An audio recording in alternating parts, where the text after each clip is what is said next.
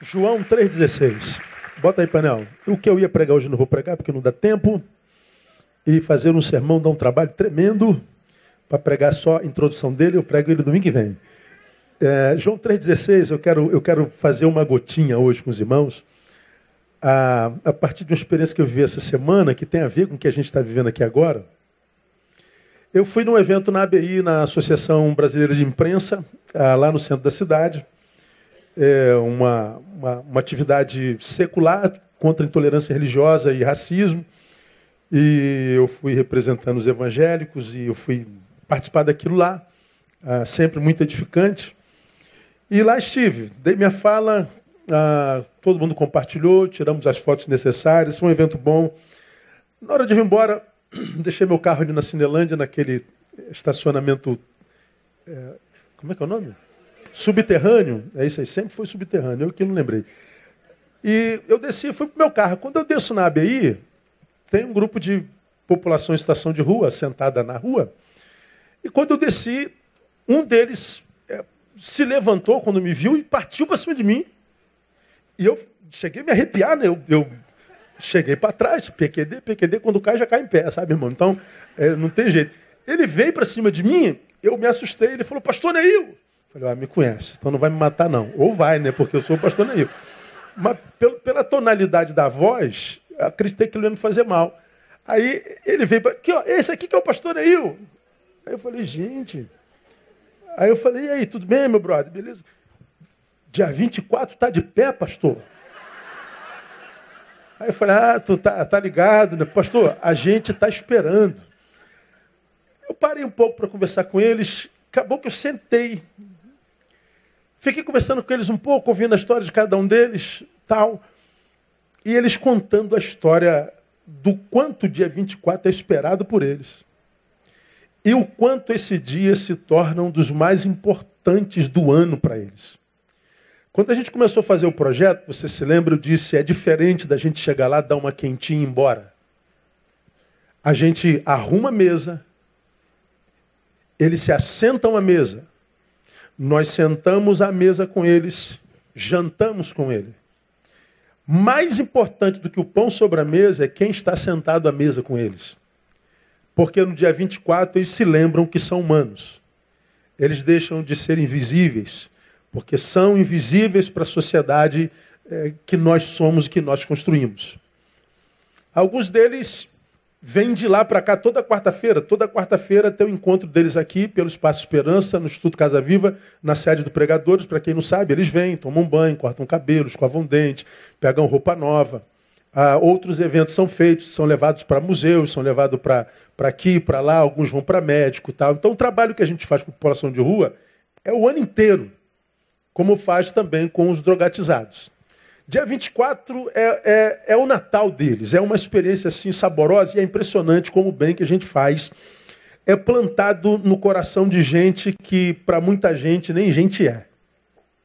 Aí, para que a gente tenha é, mais ou menos noção do que eu queria compartilhar com você nesses 15 minutos, esse é um dos textos mais conhecidos da Bíblia Sagrada, ele é conhecido como texto áureo da Bíblia Sagrada, e para mim ele tem um princípio que me vem à mente aqui nesse instante, que tem a ver com o que a gente está vivendo nesse final de ano, e a gente vive, na verdade, o ano inteiro como igreja, mas não é comum na igreja evangélica o ano todo, que é a materialidade do amor que a gente discursa o tempo inteiro.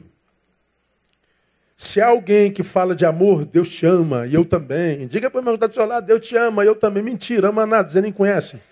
Virou jargão. Virou discurso. Virou blá, blá, blá.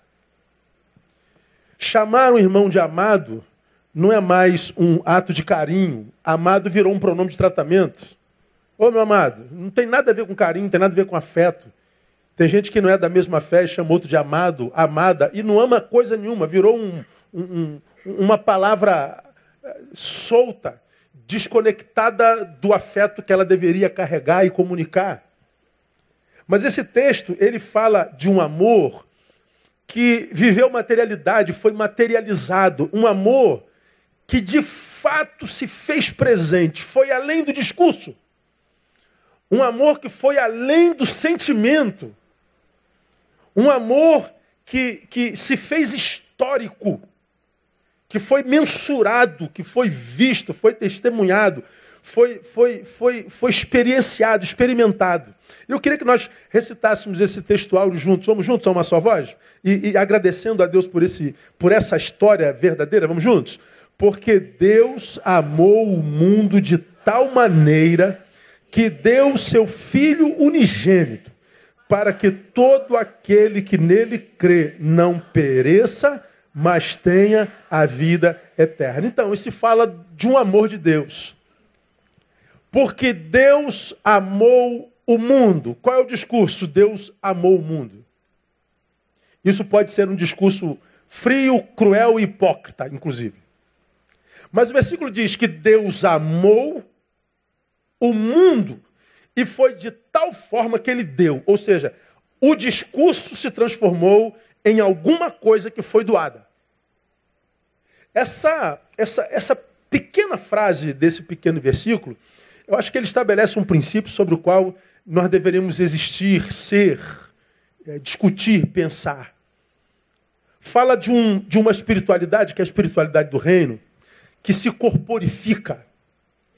Uma das minhas maiores críticas sobre a espiritualidade evangélica brasileira e mundial, e eu falei sobre isso semana passada numa conferência de pastores, falo amanhã de novo numa outra lá em São Paulo, que uma das questões que mais me é, eu, não sei se me aborrece, não sei se a palavra é essa, mas que me causa espanto.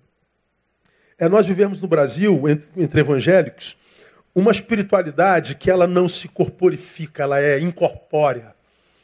É uma espiritualidade que a gente diz é, possuir e viver, que faz com que a minha pele arrepie, que faz com que o meu cérebro seja massageado pelas doutrinas que são jogadas dentro dele, pelas teologias que são jogadas dentro dele, pelas filosofias de vida, propostas, ou seja, são só proposições para a vida, mas que, na verdade, não passam absolutamente disso. De sensações, não passam de filosofias, ou seja, é uma massagem do cérebro, não passam de doutrinas que é, quiçá, uma escravização do cérebro, mas que é, tal espiritualidade ela não se materializa em canto algum. Uma espiritualidade que se diz viver, que se diz sentir, portanto perceber com as sensações humanas, mas que não se vê caminhar, não se vê manifestar-se. Não há a manifestação dessa espiritualidade que a gente diz viver, discurso, sobre a qual a gente filosofa, a qual nas nossas reuniões a gente sente, mas que não se corporifica, não se manifesta. A gente não vê manifestado em lugar nenhum. A pergunta para nossa reflexão nessa manhã, bem, bem rapidinha, é a seguinte: você é um cristão? Quantos cristãos nós temos aqui? Diga glória a Deus. Então você está dizendo, eu tive uma experiência com Cristo. Eu nasci de novo. Eu passei pela conversão. Eu vivo a espiritualidade do reino. Ok. É verdade teu discurso? Ou é mentira teu discurso? Não, meu discurso é verdadeiro. Ok. Onde desemboca ou tem desembocado, se tem desembocado a materialidade desse discurso que você tem de que eu sou cristão? Se você não diz que é cristão, saberiam que você é cristão a partir da forma como você vive? Se não houver discurso verbal, se não houver filosofia, se não houver embates, a materialidade dessa sua espiritualidade se manifesta em algum lugar? Pô, essa, semana, eu não, eu, não, eu não pode citar essas coisas, mas ah, Alguém lá de São Paulo mandou um print de uma ovelha nossa aqui, que é um cara até bacana. Mas por causa dessas brigas de, de política, ele chateado com os comentários que até hoje faz sobre o candidato dele, ele botou uma foto com esse dedo em riste, os outros dobrados, não dá nem para fazer aqui, mas dá para entender, não dá? Esse dedo aqui, pezinho, dá, não dá? Pois é, então escandaliza menos. Ele botou o print e botou: ah, Eu sou fulano de tal e quero que quem não, quem, quem não é, vão todos tomar. E botou bem grandão. É mesmo da igreja. E fez duas postagens. Eu estava com Isaías, aí falei, Isaías, me, me ensina aqui, brother. Uma pessoa que posta isso aqui se importa com o nome de Jesus? Um, uma pessoa que posta o que posta fala assim, pô, cara, não vou postar isso não, porque eu sou cristão, isso vai denegrir o nome de Jesus. Ah, você acha que há preocupação com o santo nome do Senhor quando a gente posta uma coisa dessa? Você se preocupa nas suas postagens? Se quem está vendo diz assim, é um homem de Deus, é uma mulher de Deus. Você se preocupa quando você se assenta à mesa, quando você faz negócio, quando você é filho, ou quando você é pai, quando você é mãe, quando você está com necessitado, quando você está com autoridade. Aí você, a mínima preocupação em dizer assim: eu sou representante de um reino. Sobre o qual há um rei. Um rei de justiça e de equidade. Um rei cuja mensagem eu tenho o privilégio de carregar. A espiritualidade que você diz viver representa esse reino. Essa espiritualidade se manifesta na sua vida de alguma forma. Como você tem aprendido aqui ao longo desses 26 anos, você já deve estar cansado de me ouvir. Nós hoje servimos uma geração que não ouve com os ouvidos, ouve com os olhos. Ela só acredita no que vê. Portanto, uma geração que, como diz a palavra, tem perdido a fé, a fé vem pelo ouvir. Se a gente perde a capacidade de ouvir, a gente arrefece na fé. Se eu não tenho fé, eu sou refém dos olhos.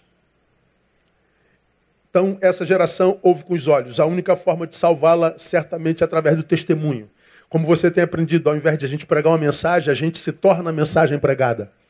Ou seja, nós nos tornamos a manifestação desse amor de Deus que, porque nos amou como nos amou, mandou Jesus. Ele amou e deu. Ou seja, ele materializa o seu amor. Bom, eu acho, amados, que esse Deus que amou e deu, espera que cada um de nós faça a mesma coisa. Nós estamos entrando no mês de dezembro e lançamos a campanha Amor Presente nessa oportunidade. E eu acho que a única forma de, de, de, de se falar de Deus hoje é tornando presente esse amor. Fazendo desse amor um amor manifesto. Tivemos agora há pouco algumas, alguns feriados no Brasil, finados, e a gente vê algumas expressões religiosas para lá e para cá, pessoas carregando ídolos para lá e para cá, pessoas se martirizando, pessoas fazendo. Eu fico pensando, ah, cara, como, como que a, a, a espiritualidade ela está deturpada, né? Porque eu, eu faço um sacrifício religioso, cultico, esporádico, pontual, e eu digo, bom, minha espiritualidade já está desenvolvida. Portanto, eu estou quase dispensado da necessidade de amar, de ser solidário, de ser respeitoso, de estender a mão, de me silenciar, de falar só se for para edificar alguém. Ou seja, nós é, tornamos em religião uma espiritualidade que deveria ser amor manifesto. É muito mais fácil é, vir à igreja cantar uma musiquinha do que perdoar quem nos ofendeu. É muito mais fácil acender uma vela do que dizer para a mãe e para o pai onde é que está nessa sexta-feira à noite. É muito mais fácil matar um bicho e botar na esquina do que estender a mão ao caído e ser solidário. É muito mais fácil um desenvolvimento litúrgico coletivo pontual do que simplesmente amar. Ou seja, retirar-se de si para ser em alguém, para ser com alguém. A gente faz isso o ano inteiro e nos alegra fazer isso. Dezembro, a gente intensifica. E o que eu gostaria muito como pastor, eu acho que Deus, como Senhor da igreja, é ver cada um de vocês fazendo pelo menos a sua parte em qualquer um dessas quatro atitudes. dizendo: Deus, eu tenho, eu tenho recebido tanto do teu amor, eu tenho sido suprido pela sua graça, mas eu confesso, eu não tenho retribuído com a mesma proporção. O Senhor me amou de tal forma que deu. Eu digo amar, eu não tenho dado tanto. E nós não estamos falando de dinheiro. Nós estamos falando doação de vida. Nos permitir gastar pelo reino. Nos permitirmos ah, ser usados é, como instrumento por aquele que é um instrumentista.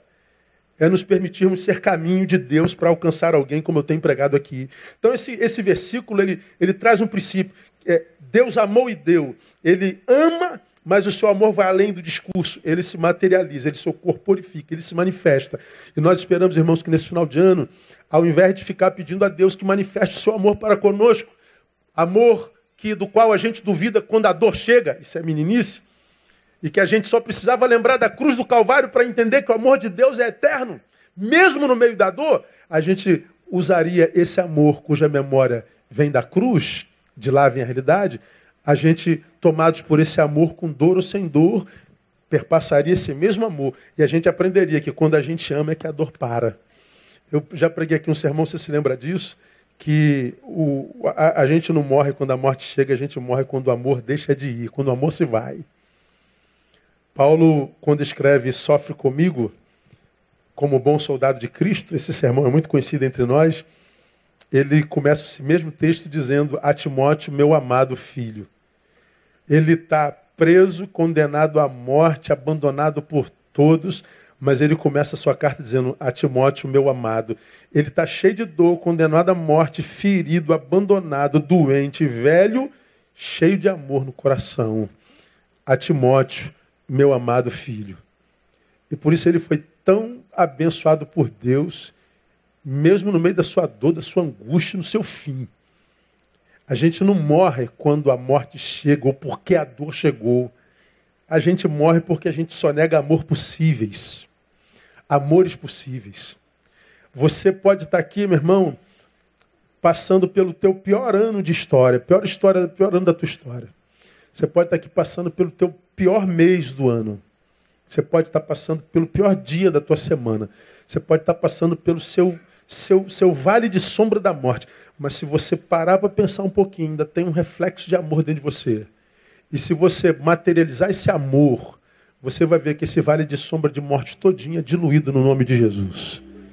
O, o, o mal da humanidade é que cada um retirou-se para si. E nós criamos 207 milhões de guetos nesse país. Cada um pensando só em si, na sua dor, na sua necessidade. Gente que diz que ama Deus, vem para a igreja domingo, canta uma musiquinha para ele.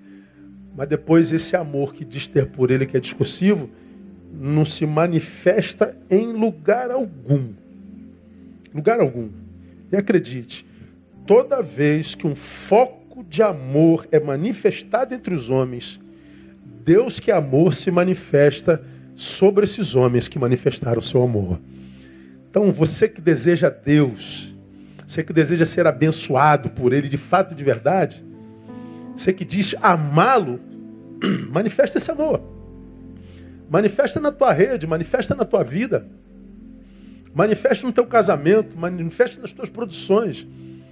Aí você vai parar de ficar vivendo essa essa roda gigante, um dia está bem, um dia está mal, um dia está bem, um dia está mal, um dia está bem, um dia está mal, um dia está mal, um dia está mal, um dia está mal, um dia está bem. Um dia está mal, um dia está mal, um dia está mal, um dia está mal. Isso cansa. Deus é o Deus que disse: Eu vim para que vocês tenham vida. E vida com? E a vida só é derramada sobre quem compartilha essa vida. Só para quem não desistiu de viver e ele entende que a gente desistiu de viver quando a gente desistiu de amar. Então, meu irmão, não sei qual é o ápice da tua dor, qual é o índice da tua dor, melhor dizendo. Ainda há amor aí. Sai da tua comodidade e sirva. Manifeste o amor do Pai. E você vai ver que o Pai muda essa história de dor que você está vivendo aí. Amém, amados? Vamos aplaudir ele, vamos ficar em pé. Vamos embora para casa.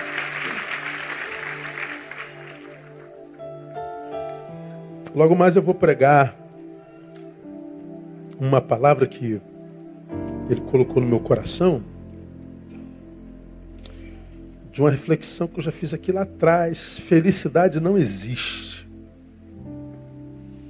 Ah, a partir de uma experiência vivida essa semana, então vamos imaginar que você esteja muito ruimzinho aí nesse momento e não entende a tua infelicidade e ainda sonha em ser feliz, podendo, ouça esse sermão de logo mais à noite e vamos terminar o ano feliz, no nome de Jesus. Vamos terminar o ano para cima, up. Vamos terminar o ano celebrando a nossa vitória. Vamos terminar o ano caminhando para o final do ano, vivendo esse mês, esses últimos dois meses do ano felizes, realizados. E vamos ver com qual felicidade não existe e a gente vai, vai ser muito edificado logo mais. Vamos orar e vamos embora. Pai, muito obrigado por essa manhã. Ah, os testemunhos aqui ouvidos edificam nossa vida. Tu és um Deus que trabalha. Tu és um Deus que está em operação, um Deus que tem manifestado o teu amor.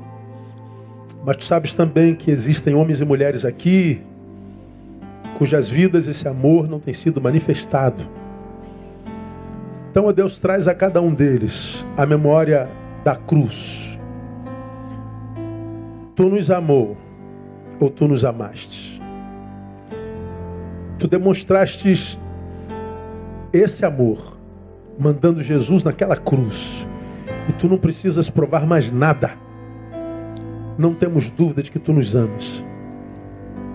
Mas sabemos também, ó Deus, que esse amor ele é continuado quando nós o compartilhamos.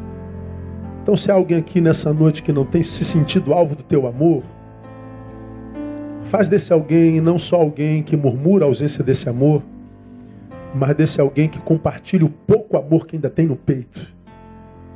Para que esse amor compartilhado seja semente do teu amor que voltará a ser derramado de forma abundante. Queremos ser agentes de um amor presente.